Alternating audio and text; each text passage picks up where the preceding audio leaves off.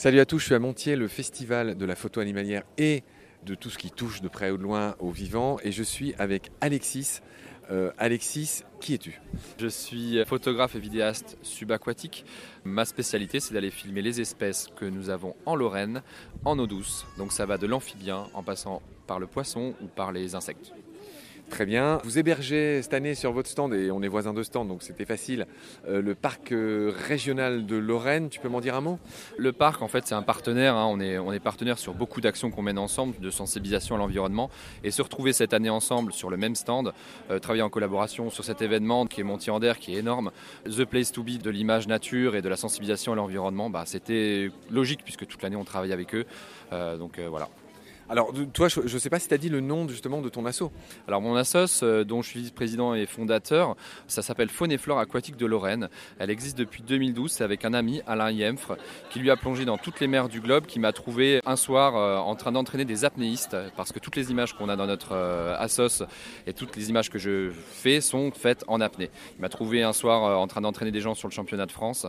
Et depuis, bah, on ne se quitte plus et on a fait énormément de choses sur ce qui concerne la sensibilisation à l'eau douce en Lorraine.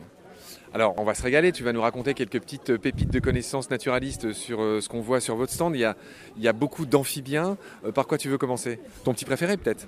Alors, mon préféré, moi, c'est l'alita coucheur. C'est un petit crapaud qui mesure quelques centimètres, 4 à 5 centimètres. La particularité de ce crapaud-là, c'est qu'il va attraper les œufs que sa femelle pond et il va les enrouler autour de ses pattes arrière. Il va les garder au sec toute la journée. Le soir, il va descendre à la mare pour les humidifier et attendre qu'ils éclosent. Et au moment où ils éclosent, en fait, il le sent, je suppose qu'il le sent, et il va les déposer dans la mare pour que les petits têtards euh, puissent grandir dans le milieu aquatique euh, d'où ils viennent.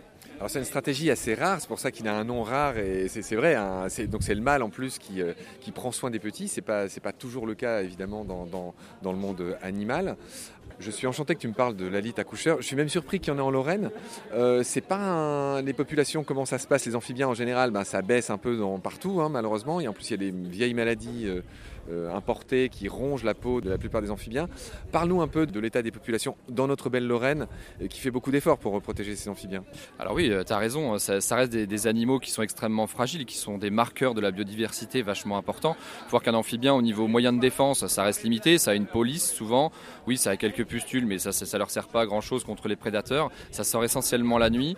C'est sensible à la pollution sur Terre, puisqu'ils passent la moitié de l'année, en gros, sur Terre, à se cacher dans la forêt, et ils passent la moitié de leur vie dans l'eau, donc ils sont sensibles à la pollution de l'eau aussi. Donc voilà, ça, reste des animaux qui sont vraiment vulnérables.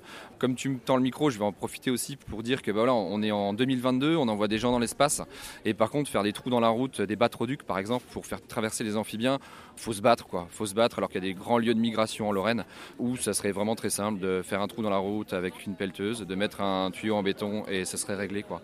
Mais non. Quand tu dis faire un trou dans la route, évidemment, il ne s'agit pas de défoncer la route, il s'agit juste d'aménager une sorte de tunnel pour qu'ils puissent passer pour aller se reproduire au lieu de se faire écraser en masse sur les routes. C'est bah voilà, tu as tout compris et en plus le plus grand batroduc d'Europe est situé sur la commune de Harry euh, entre Pont-à-Mousson et Metz et il a quelques années maintenant et on voit clairement les effets euh, bénéfiques sur les populations d'amphibiens. Alors très bien, tu m'apprends l'existence de ce batroduc. En gros, ça consiste, j'imagine, en beaucoup de tuyaux. Il n'y a pas un seul tuyau où ils se pressent tous. Non, voilà, il y a plusieurs tuyaux qui sont enfouis sous la route, avec des guides sur le côté en palissade, euh, voilà, pour que les animaux qui descendent de la forêt, les amphibiens qui descendent de la forêt, puissent aller euh, sereinement, sans se faire écraser, parce que les premières années, on est intervenu pour filmer les, amphibiens. Nous, on a assisté à des carnages, les, même les, voitures, c'est dangereux pour les voitures car elles freinaient sur des amphibiens morts, sur des crapauds morts, tellement il y en avait. Donc elles glissaient. Euh, et depuis, effectivement, il y en a beaucoup moins. Et bah, ça profite aussi, il faut le dire, à tout ce qui est autre faune qui s'en sert pour traverser la route. Les blaireaux, les renards et j'en passe. Ah oui, donc c'est des tuyaux qui font pas 10 euh, cm de, diamètre et du coup, oui, intelligemment, euh, ça sert à d'autres animaux. Exactement, un tuyau, les plus gros, je vous dis à Harry, c'est, ça fait, ça fait 1 mètre, 1 mètre, je dirais 1 mètre 20 de large sur quasiment 60 cm de hauteur et ça traverse la route comme ça et ça leur permet clairement de survivre. Hein. Alexis, mon compatriote lorrain, euh, je voudrais te demander, toi qui as la chance de faire de la prise de vue sous-marine, que tu nous livres quelques secrets, déjà peut-être sur le matériel, euh, quelles sont les ruses, les incidents, les accidents, qu'est-ce que tu peux nous raconter de passionnant sur euh, ton métier, sur ta passion? Alors déjà, moi je suis moniteur d'apnée, donc j'ai un niveau de monitorat assez, assez haut. La première chose que je peux vous dire, c'est de jamais faire de l'apnée tout seul. Ça, c'est vraiment la Bible, faut ne pas faire de l'apnée tout seul. Ça reste une activité qui est dangereuse, d'accord? Toujours encadré avec quelqu'un en sécurité sur le bord dans l'eau.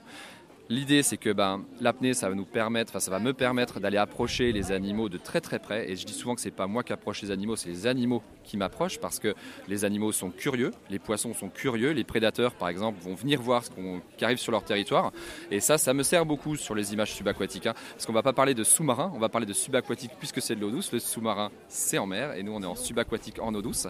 Et à partir de là, et eh ben, au niveau des petites anecdotes et des choses euh, un peu particulières, c'est que comme on est amené à travailler avec des structures euh, officielles comme les conservatoires d'espaces naturels, comme le parc naturel régional de Lorraine, comme on disait tout à l'heure, eh ben, on a accès à des endroits qui sont euh, très protégés.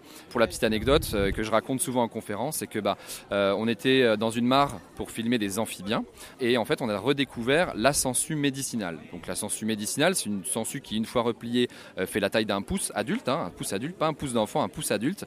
Et quand on est habillé en combinaison, donc on a une combinaison de néoprène, un masque et c'est tout, des gants, des chaussons, donc elles peuvent pas accéder à autre chose du corps que ce qui est euh, visible. Et ce qui est visible quand on est en, plongée comme ça en apnée, bah, c'est juste les lèvres et la bouche. Et quand vous vous retrouvez avec le baiser de la sangsue, le baiser de la sangsue, c'est tout à fait ça. Il est pas cool. Il est pas cool parce que euh, ça a trois espèces de dents dans leur ventouse et ça vient vous attraper. Et une fois que vous êtes fait choper, donc déjà ça fait mal. Et de deux, après, comme elle balance un anticoagulant puissant, d'ailleurs c'est pas pour rien qu'elle s'appelle les sangsues médicinales, c'est parce qu'elles étaient utilisées en médecine pour, faire des saignées, pour faire des saignées, et surtout pour euh, réalimenter les plaies qui ont du mal à s'alimenter, à être reperfusées en sang. Donc là, comme elle balance un anticoagulant puissant, et eh ben en fait le sang revient. Et ben le problème c'est que quand on est en bonne santé et que ça nous croque quand même, et ben on pisse le sang en fait. Hein. c'est clairement ça. Donc ça, ça fait partie des petites anecdotes qui sont pas forcément joyeuses euh, quand on est cadreur et photographe subaquatique. Voilà, cette petite anecdote un peu croustillante, elle est, euh, voilà, elle fait souvent sourire dans les conférences. Merci Alexis pour toutes tes lumières. Je te retrouve très vite, peut-être pour d'autres épisodes. En tout cas, bonne chance à l'assaut euh, Association Faune Flore Aquatique de Lorraine. Prends soin de toi. Salut. Merci Marc, merci d'avoir donné la parole à l'eau douce. Merci.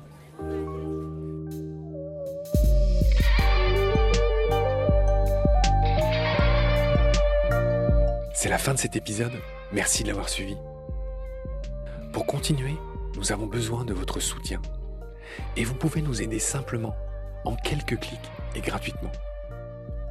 Il suffit par exemple d'utiliser le moteur de recherche solidaire Lilo. Ainsi, chacune de vos recherches sur Internet générera des gouttes qui seront reversées au projet de votre choix, comme Baleine sous gravillon par exemple.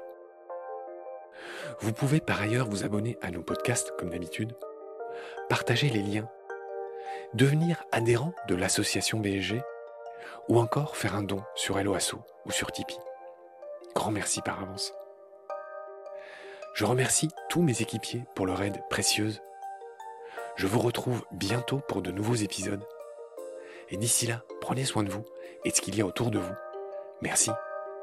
À bientôt.